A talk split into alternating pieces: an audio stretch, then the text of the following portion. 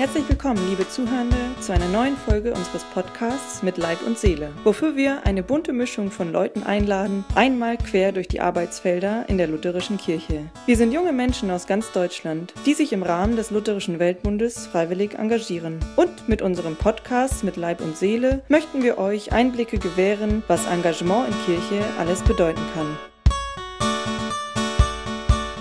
Durfte hier noch nie sprechen. Mein Name ist Oliver Schugraf. Ich begleite den Jugendausschuss von Seiten des Deutschen Nationalkomitees des Lutherischen Weltbundes. Um mich herum sitzt eine Gruppe, die ganz maßgeblich dafür verantwortlich ist, dass der Podcast zwei Jahre lang wirklich immer erschienen ist. Also es sind Leute da, die die Interviews geführt haben. Wir haben jemanden, der tatsächlich interviewt worden ist und wir haben auch jemanden, der dann fleißig im Hintergrund immer geschnitten hat. Und für mich ist es einfach eine großartige Gelegenheit, dem ganzen Jugendausschuss Danke zu sagen, dass er wirklich über so lange Zeit das mit so viel Energie und Zeit und Engagement gemacht hat, sodass wir wirklich jeden Monat einen Podcast auch ins Netz stellen konnten. Also ganz, ganz herzlichen Dank. Und jetzt ist natürlich die interessante Frage, was sind so eure Highlights, die ihr das so intensiv mitgemacht habt über die Zeit? Ich fange vielleicht einfach mal mit Rebecca an. Rebecca, was ist dir besonders inhaltlich hängen geblieben?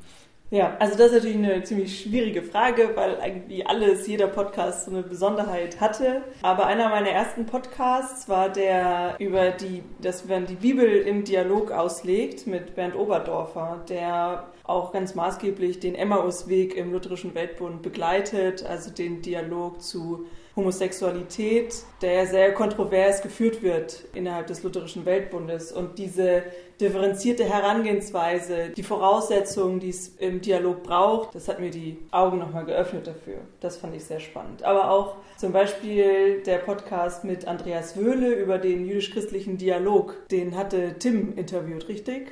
Ja, genau. Das war auch einer, der mir am meisten im Kopf geblieben ist. Der Podcast hieß damals Verantwortung und Verbundenheit im lutherisch-jüdischen Dialog.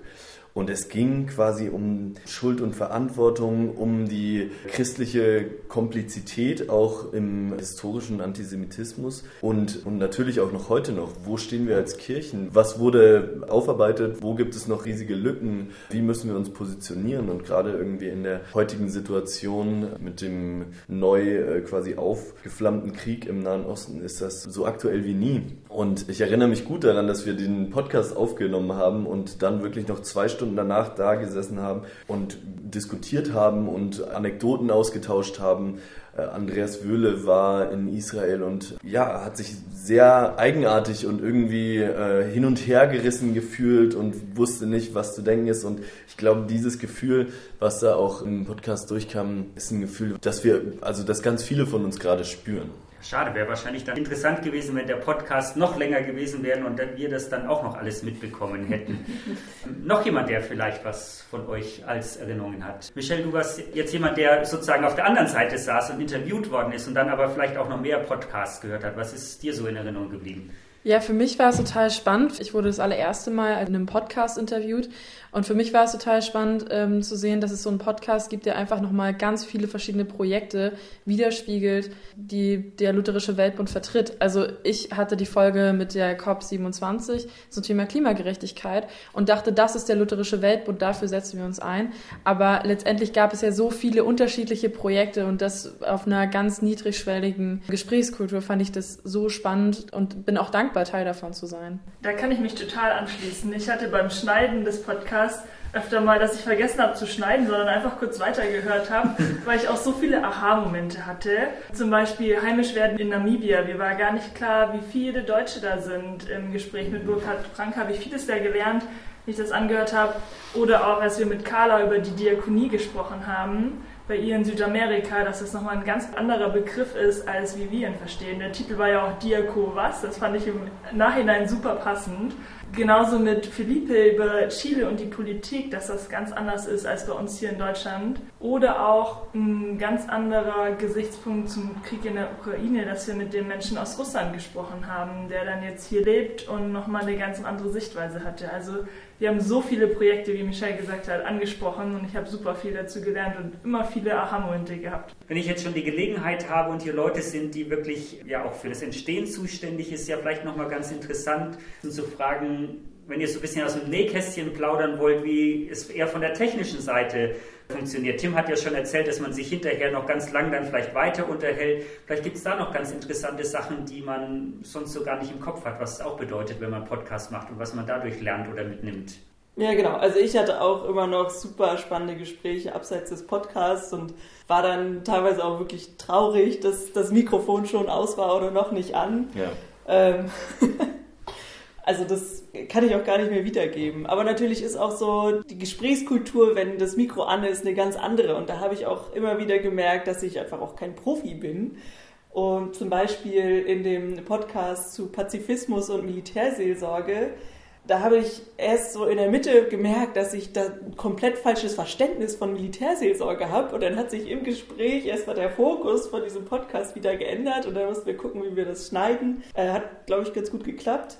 Und auch bei dem Podcast mit Sally, die ja die erste ordinierte Frau in, in Palästina nun ist, hat sie mir sehr, sehr nuanciert über ihre Situation und über die Situation der Kirche in Palästina erzählt, was ja auch politisch sehr heikel ist. Und da ist es mir sehr schwer gefallen, das auch im Podcast selbst zu, zu transportieren. So, das fand ich ein bisschen schade, weil da wirklich sehr viel auf der Strecke geblieben ist. Mhm. Du sagst es schon, also es ändert sich alles sozusagen in dem Moment, wo dieses, das Mikro an ist. Und da fand ich es auch ganz spannend irgendwie mit jetzt der Bandbreite von Leuten, mit denen ich selbst im Podcast gesprochen habe, also von der Generalsekretärin vom Lutherischen Weltbund über Anna-Nicole Heinrich, die Präses der EKD, bis zu Carla Stallmann, die ich schon persönlich ganz gut kannte und wie man sich sozusagen begegnet. Und manche Leute sieht man zum ersten Mal sozusagen, wir haben das ja auch alles online aufgenommen, das heißt, vor der Kamera sieht man sich zum ersten Mal und es klickt einfach und man geht in die Aufnahme rein und man kann scherzen und man kann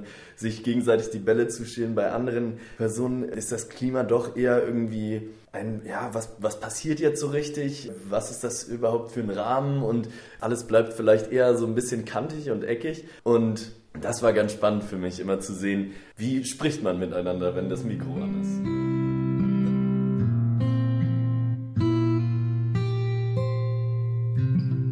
möchten heute aber nicht nur auf den Podcast zurückblicken, sondern auch auf unsere Zeit im Jugendausschuss selbst. Wir sind hier vier junge Erwachsene, die schon unterschiedlich lang beim Jugendausschuss dabei sind. Und es soll jetzt darum gehen, was sind unsere Highlights und wie hat auch die Vollversammlung uns empowert und welche Themen sind dafür für den Jugendausschuss relevant? Wie hängt das beides zusammen? Henrike, du bist ja schon ein bisschen länger auch beim Jugendausschuss dabei. Was waren für dich so die Highlights? Warum ist es wert, beim Jugendausschuss mitzumachen? Ja, genau. Ich habe eigentlich die ganze Phase der Nach- und Vorbereitung mitbekommen. Also Nachbereitung von Namibia, obwohl ich da noch nicht dabei war, und Vorbereitung jetzt für Krakau. Und ich muss sagen, die ersten Jahre des Jugendausschusses habe ich erstmal versucht zu verstehen, was der LWB überhaupt ist und habe da ganz viel profitiert von dem Austausch zwischen uns, also zwischen den verschiedenen Landeskirchen in Deutschland. Dann ging es hin auf die Vollversammlung, dann wurde es ein bisschen internationaler, es wird auch inhaltlicher, stärker noch und vertieft gearbeitet. Ich fand schön, dass uns Themen begleitet haben über die Jahre die wichtigsten Themen erstmal Klimagerechtigkeit, Jugendquoten und, und, und. Aber das war eben tragend und das habe ich immer wieder wiedererkannt. Fabian, wie war es denn für dich? Du bist jetzt ja ganz neu im Jugendausschuss und wurdest quasi ins kalte Wasser geschmissen, bist direkt zur Vollversammlung gefahren. Wie hast du sie erlebt? Ja, genau. Ich habe das Pferd von hinten aufgezäumt und ich habe sie als was ganz Wunderbares erlebt, was Begegnungen angeht, was auch Verbundenheit angeht. Also wenn man an sich an den ersten Abend erinnert, 600 ähm, Menschen sitzen in einem Raum und singen Halleluja, Halleluja, Halleluja, preiset den Herrn und alle wissen, was sie machen müssen. Das hat mich nachdrücklich sehr geprägt und davon erzähle ich auch immer noch. Oder die Gottesdienstformen, die Gottesdienste, die wir gefeiert haben mit liturgischen Einheiten, die alle kennen, die uns einfach verbinden. Das ist, finde ich, ein ganz wunderbares Zeichen auch global gesehen. Genau, ja. Und vom Jugendausschuss, ich bin gespannt, was kommt. Ich freue mich sehr auch hier auf eine wunderbare Gemeinschaft äh, junger Menschen, die äh, gemeinsam irgendwie unterwegs sind in Deutschland, aber auch weltweit, den Blick dann irgendwie schärfen für eine weltweite Gemeinschaft. Charlotte, und bei dir, du bist jetzt ja neu im Rat. Genau, ich bin quasi noch einen Schritt weiter gegangen. Ich bin noch nicht so arg lang im Jugendausschuss. Dann war ich bei der Vollversammlung und jetzt im Rat vom Lutherischen Weltbund. Ich kann noch nicht arg zu viel vom Rat berichten, weil wir erst einen Tag Sitzung hatten und uns einmal in unserem Ausschuss getroffen haben. Ich bin in dem Advocacy-Ausschuss und da haben wir jetzt noch nichts inhaltlich gearbeitet, aber das kommt sicher noch und ich bin sehr gespannt, wie ich dann die Themen vom Jugendausschuss, der sich ja schon innerhalb Deutschlands einfach mit Themen beschäftigt, mit den Themen, die wir bei der Jugendvorversammlung zur Vollversammlung besprochen haben, wie wir die alle zusammenbringen können und was ich dann einbringen kann. Da freue ich mich schon sehr drauf und das wird aber vor allem nächstes Jahr dann losgehen. Ich gehe mal weiter zu Helena. Du bist schon so lange dabei und schon äh, weißt schon voll Bescheid über alles. Wie war das jetzt für dich mit der Vollversammlung? Ich kann mich dir nur anschließen, dass ich es super spannend fand zu sehen, welche Themen wir in der Vorbereitung vorbereitet haben, dann auf die europäische Ebene gebracht haben, dann zur Vollversammlung. Wie wirkt das im internationalen Rahmen und was bringen wir davon wieder zurück und dann weiterzuarbeiten daran? Henrike hat anfangs gesagt, es gibt Themen, die uns begleiten, wie zum Beispiel äh, Klimagerechtigkeit oder Engagement von jungen Erwachsenen. Und da finde ich das super spannend am Jugendausschuss, dass der durch die Bundesrepublik tingelt, dass wir in verschiedenen Landeskirchen zu Gast sein dürfen, da immer auch was über die Landeskirche lernen und gleichzeitig uns austauschen. Wie läuft denn das bei euch in der Jugend? Was macht die Jugend in Oldenburg, in Bayern, in Hannover?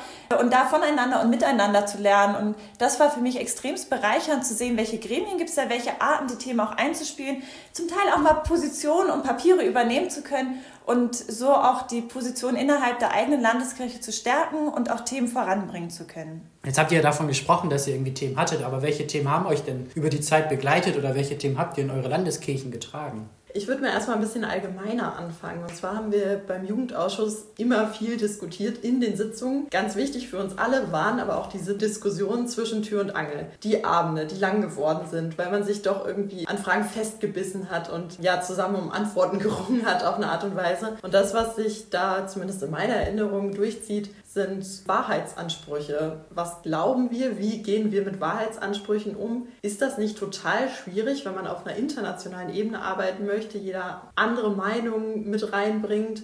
Was macht das mit interreligiösem Dialog? Und wie gehen wir mit Sprache um? Wie prägt Sprache unsere Wahrnehmung, das, was wir formulieren, wie wir denken, wie wir beurteilen, können wir wertneutral mit sowohl unserer Sprache agieren als auch auf andere Menschen zugehen. Was macht das dann mit postkolonialer Theologie und, und, und. Und das waren so ein paar Themenbereiche, würde ich sagen, die gar nicht so prägnant fassbar sind, aber uns doch immer wieder auch emotional sehr beschäftigt haben und zu, zu großen Diskussionen geführt haben. Aber wir haben natürlich auch Handfestes erarbeitet. So ist es ja nicht. Wir haben ja nicht nur nett rumgesessen.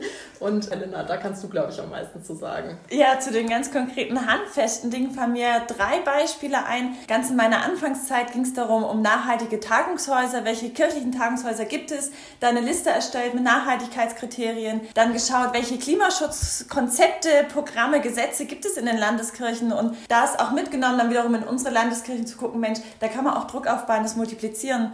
Das Gleiche, wo es um die Jugendquote geht. Der Lutherische Weltbund hat ja 20 Prozent Jugendbeteiligung. Wir haben uns angeschaut, welche Synoden, welche Landeskirchen setzen das schon um. Und von denen, die das schon machen, uns auch da wieder Inspiration geholt, dass es auch nicht nur ein Rederecht gibt, sondern auch ein Stimmrecht, dass 20 Prozent Jugend möglichst auch in den Synoden vertreten sind. Und das Dritte, das war jetzt noch gar nicht so lange her, als wir uns in Hamburg getroffen haben, ging es um das Thema sexualisierte Gewalt und Missbrauch, auch in den Kirchen. Was machen wir da? Wo ist es ein Thema? Auch in der Jugendarbeit, wie wird damit umgegangen? Welche Art von Schutzkonzepte haben wir? Und mit der Vollversammlung sind wir dann halt auch noch auf internationale Ebene gekommen, haben die Themen alle da nochmal besprechen können.